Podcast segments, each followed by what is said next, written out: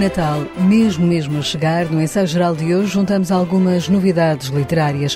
Um livro é sempre um bom presente de Natal e fizemos uma lista que tem um pouco de tudo. Do cardeal Tolentino Mendonça ao escritor angolano Onjaki, de Afonso Cruz ao norte-americano Richard Zimmler. Temos de tudo um pouco para miúdos e graúdos. Seja bem-vindo ao ensaio geral.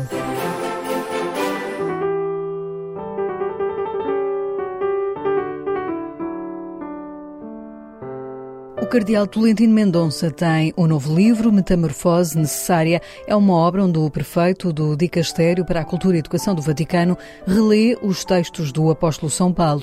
Em entrevista ao ensaio geral, o cardeal poeta explica a pertinência de conhecer melhor o espírito inovador de São Paulo, o apóstolo que tem nos conceitos de centralidade da pessoa humana e na noção da universalidade ideias fundamentais. Este livro é uma proposta de redescoberta de São Paulo, um autor fundamental da tradição cristã que é tão desconhecido, quer na cultura contemporânea em geral, quer mesmo por tantos cristãos. Nós ouvimos os seus textos dominicalmente, mas isso não significa que conheçamos o seu pensamento e as grandes propostas de transformação que ele deixou. O livro chama-se Metamorfose Necessária exatamente porque pretende ler o contributo de São Paulo como aquele que foi um transformador eh, social, que alterou as mentalidades, a forma de pensar. E de facto, se hoje olharmos para tantos conceitos que estão na base da nossa civilização, eles têm a assinatura de Paulo. Pensemos, por exemplo, na centralidade da pessoa humana, pensemos na noção de universalidade, só para dar dois exemplos. São contributos fundamentais que Paulo oferece, não só do ponto de vista religioso, mas também de um ponto de vista eh, de civilização e isso é um contributo que vale a pena sempre redescobrir eh, e, e, reencontrar. Questionado sobre o que o levou a regressar ao pensamento do apóstolo São Paulo, Tolentino Mendonça encontra na atualidade razões para isso. Nós precisamos hoje de eh, fundamentar as razões da nossa fé porque não vivemos simplesmente, digamos, do automatismo eh, de uma prática religiosa, mas precisamos sempre de refundar a, a, nossa própria fé na amplidão dos grandes textos, dos grandes autores, daqueles que desde o princípio releram a experiência de Jesus como uma experiência central a propor ao mundo. E julgo que é muito, muito importante um autor como Paulo, exatamente porque pode ser uma surpresa. Paulo hoje pode ser uma surpresa para as leitoras e para os leitores do século XXI. Paulo é um apóstolo da fraternidade e da justiça social. Nesse sentido, ele constitui para cada tempo e para o nosso tempo em particular uma iluminação muito grande para aquelas que devem ser as grandes linhas de orientação. O cardeal Tolentino Mendonça sobre São Paulo, o apóstolo cujos textos motivam o livro que já está nas livrarias, Metamorfose Necessária, tem a chancela da Quetzal.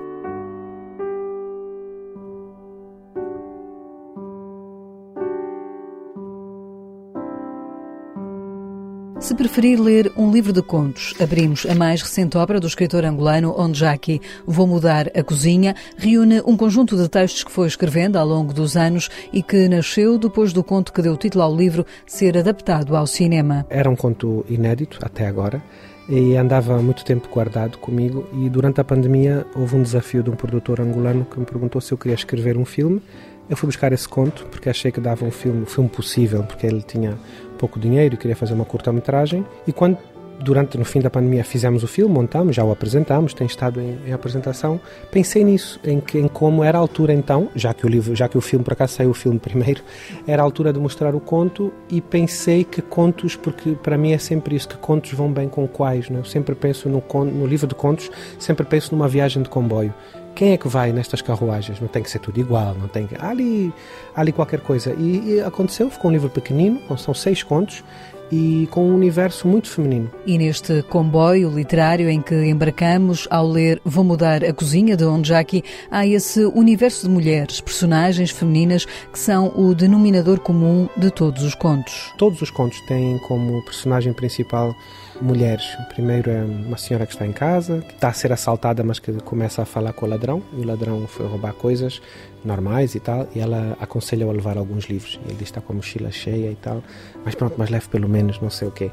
Uns mais leves, esse do Vou Mudar a Cozinha é um conto mais pesado, eu creio, que é uma, uma reflexão um pouco sobre o papel e o lugar da mulher, não tanto só como vítima, bom, todas as pessoas de um país são vítimas da guerra, a mulher é uma vítima muito superior porque ou perde o marido ou perde os filhos, quando não perde um, perde vários normalmente fica sobrecarregada com os outros filhos ou fica sozinha. Portanto, é, é, nunca é fácil, obviamente, na sociedade ser mulher, na sociedade africana também não, e na sociedade africana, em tempo de guerra, muito menos fácil será.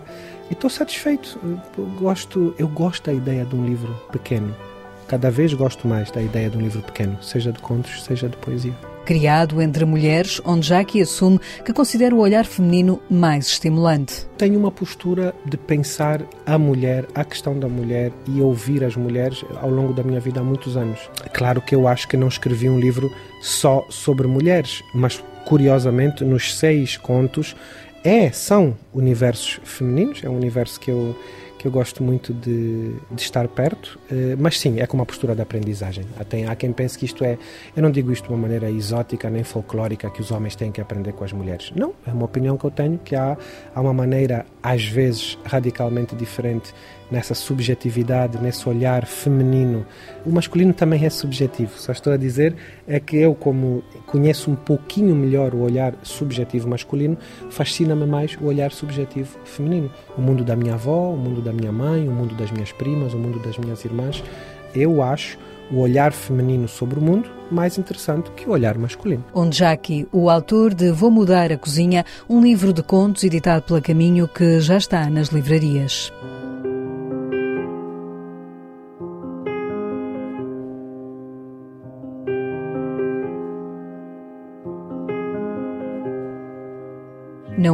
Mas dois livros. O escritor Afonso Cruz está a lançar mais um volume da enciclopédia História Universal e um livro de ficção, A Flor e o Peixe. Este último foi um livro que surgiu depois de um desafio de um diálogo com duas histórias escritas pelo Nobel José Saramago. Foi um desafio da, da Play Falso eh, e da bailarina Catarina Câmara que iam trabalhar dois textos do Saramago que tinham sido publicados para crianças. Um, na verdade, era um, é, um, é um texto que foi de facto escrito para crianças, a, a maior flor do mundo. O outro é uma recordação da infância do Saramago. E a partir desses textos, a ideia era construir um espetáculo de, de dança para crianças e pediram-me ajuda para escrever. E quando li esses dois textos e comecei a pensar neles, uh, surgiu uma, uma, uma terceira história e desse, desse casamento, e acho que um casamento feliz entre essas duas, duas histórias, pude então construir esta, que é uma fábula de inspiração oriental. Nesta fábula há um menino que nasce numa família onde ninguém ri, e uma menina que nasce numa família de dançarinos, além de um peixe que não se deixa apanhar e uma flor cheia de sede mas há mais personagens criadas pela mão de Afonso Cruz. As mundividências deles são, são praticamente opostas e são simbolizadas precisamente pela serpente e pela aranha. A aranha faz uh, aqui uma, uma contraparte racional, austera, uh, mais, mais ligada aos números, a, a, a, elementos discretos e não contínuos, enquanto que a serpente, pelo contrário, tem aqui uma ligação à água, ao devir, ao movimento e ao fluxo tem que ver eh, especialmente com, com dinâmicas, com ondas, etc. E claro, eh, destes dois casamentos, estas duas maneiras tão, tão distintas de olhar o mundo, mas é também, se calhar, do, do encontro destas duas visões que encontramos a, a, diversidade e a riqueza e a complexidade da, da vida. Este A Flor e o Peixe é um livro não só escrito, mas também ilustrado por Afonso Cruz, que é editado pela Companhia das Letras. Ao mesmo tempo, o escritor está a lançar o oitavo volume de um projeto antigo, a Enciclopédia da História Universal. Livros Mais Rebeldes, assume Afonso Cruz. Gosto muito deste projeto. Provavelmente são os meus livros menos vendidos, mas enquanto, enquanto houver leitores ou, ou enquanto eu não me fartar, hei de continuar a publicar mais, mais volumes. O formato das enciclopédias também me permite uma, uma liberdade muito grande em relação a, a tudo o que escrevo posso, nesses, nesses volumes, incluir uh, ficção, não ficção, poesia, teatro, eh, sempre em formatos muito breves, ou normalmente muito breves, ainda que uh, em alguns volumes tenha incluído novelas. São formatos breves. Tenho essa, essa liberdade, uma, uma liberdade muito grande que por vezes poderia também ter nos, nos romances, mas às vezes limito um pouco a, a essa, essa liberdade para ficar num terreno mais, mais ortodoxo. Mas, mas as enciclopédias, pela sua natureza, são, são, são mais rebeldes nesse, nesse sentido. Este volume da enciclopédia tem como subtítulo Deuses e Afins. Os textos que tinha reunido para este volume, que era para ser genérico, havia aqui uma, uma tendência uma tendência muito grande para, para a religião né, nas suas variadas formas. E não necessariamente uma defesa porque como a enciclopédia é feita de de personagens inventadas e, portanto, de, de, de, vários autores, de várias cabeças, o que acontece é que têm opiniões distintas sobre, sobre Deus, sobre uh, as divindades, sobre a adoração, sobre o que é que significa a, a religiosidade ou, ou, a espiritualidade. Por haver uma, uma maioria de verbetes uh, relacionados com a religião, acabei por uh, nomeá-la assim, Deuses e Afins. A Enciclopédia da História Universal de Afonso Cruz tem edição da Alfaguara.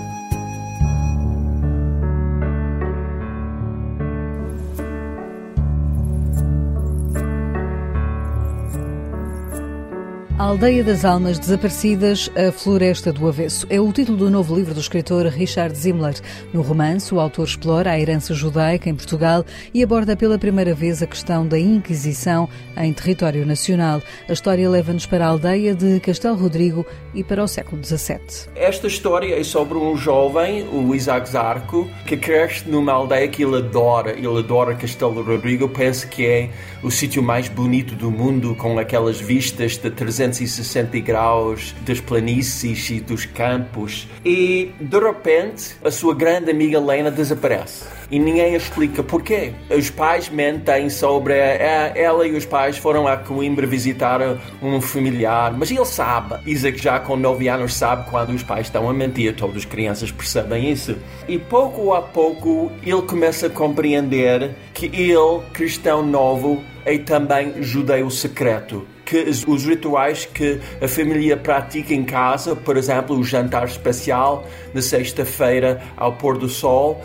fazem parte do judaísmo. Ele percebe que ele não pode nunca dizer isso a ninguém, que Helena, sua amiga, e os seus pais foram presos por esta ditadura religiosa, a Inquisição.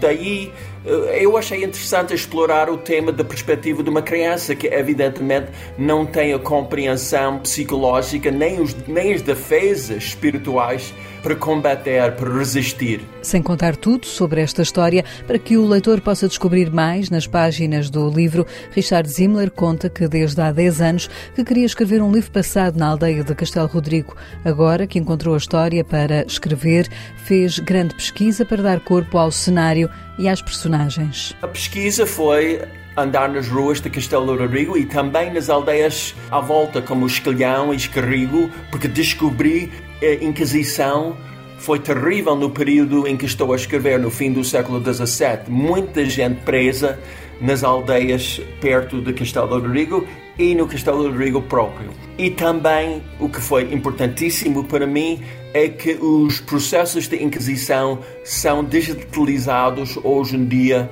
uh, no site de Torre do Tombo. Daí eu podia pesquisar os nomes das pessoas presas, datas, profissões, quanto tempo eles ficaram nas, nas prisões do Santo Ofício, se eles foram queimados vivos, etc, etc.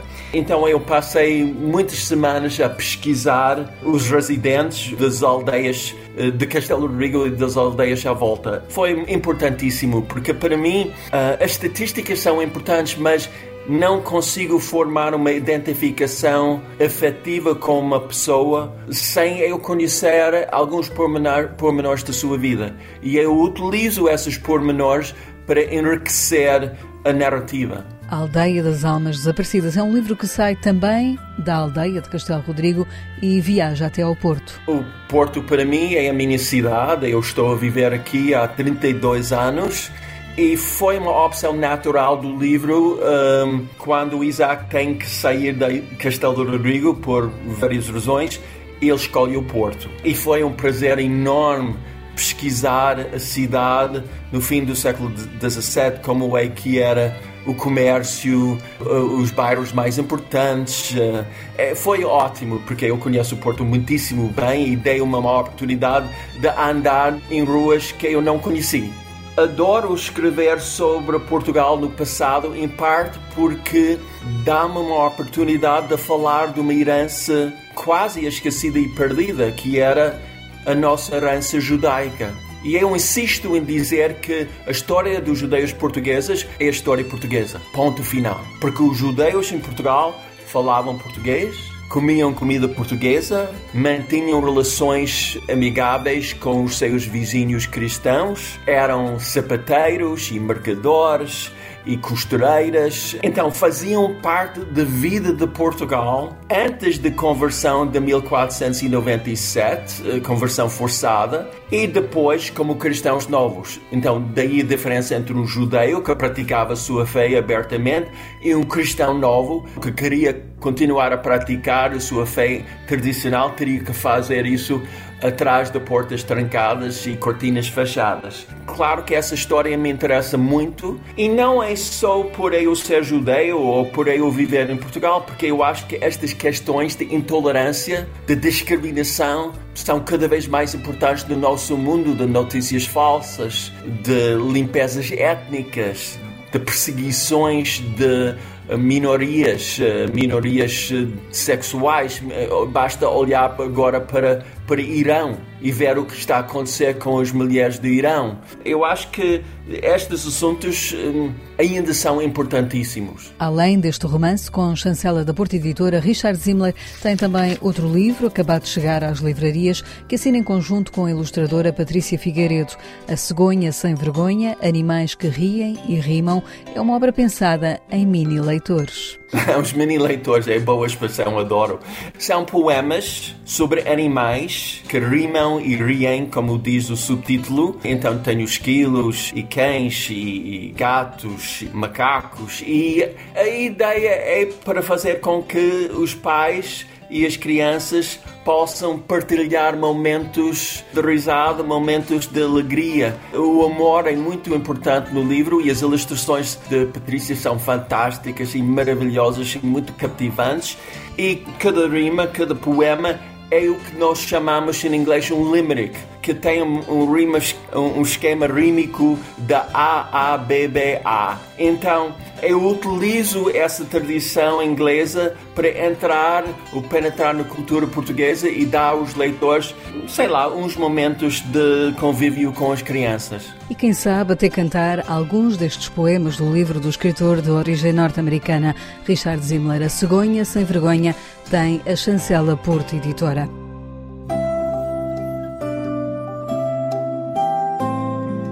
Porque há muito mais sugestões de leitura. O nosso colaborador semanal do Centro Nacional de Cultura, Guilherme de Oliveira Martins, junta mais livros a esta lista do ano. Se há um livro do ano, no momento em que chegamos ao fim de um atribulado tempo, esse é o de Richard Zenit, Pessoa, uma biografia.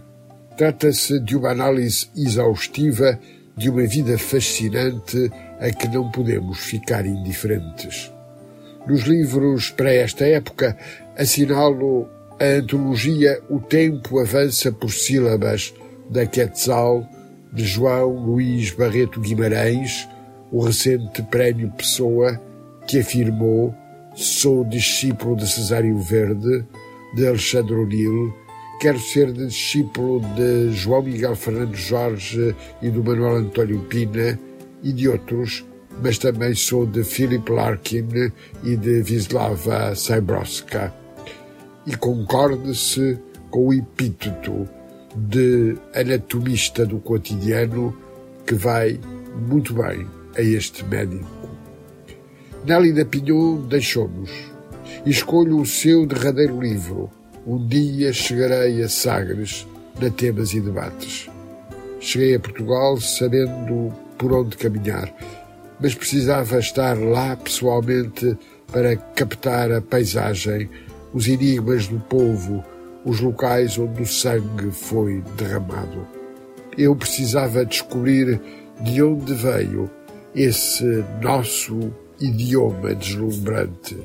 Sou valente, audaciosa, enfrentei a pandemia com a minha literatura. O Tamanho do Mundo, de António Lobantunes, de Dom Quixote, constitui um relato sobre a relação entre pai e filha, memória, morte, despedida e solidão. Pode dizer-se que se trata de uma original narrativa sobre a essência do género humano e sobre a dignidade e o sentimento. Nas referências do ano está Frederico Lourenço com os Evangelhos Apócrifos da Quetzal. Uma descoberta de algo que nos permite ver melhor o que já conhecemos e o que para muitos faltaria descobrir sobre a vida de Jesus Nazareno. Apoteose dos mártires de Mário Cláudio na Dom Quixote é um relato onde, no cenário da gesta dos portugueses no mundo no século XVII, o amor profano encontra o sagrado. Mocidade Portuguesa de Jorge Calado, na imprensa nacional, é um inesquecível livro de memórias sobre o Portugal do século XX, escrito com inteligência e capacidade de compreender muitas contradições que definiram a sociedade portuguesa. A poesia de Maria do Rosário Pedreira na Quetzal dá pelo nome de O Meu Corpo Humano, onde encontramos a sensibilidade e o talento de um nome seguro da poesia portuguesa contemporânea.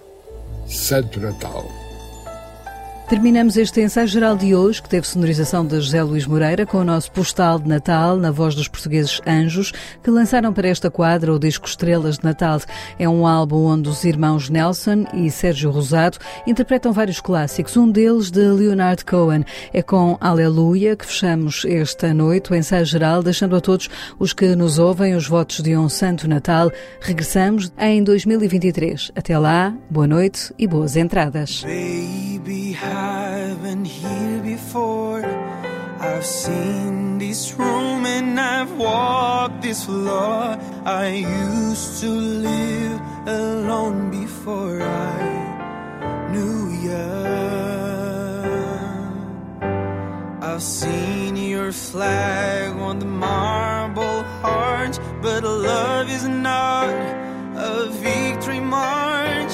It's a cold and are broken.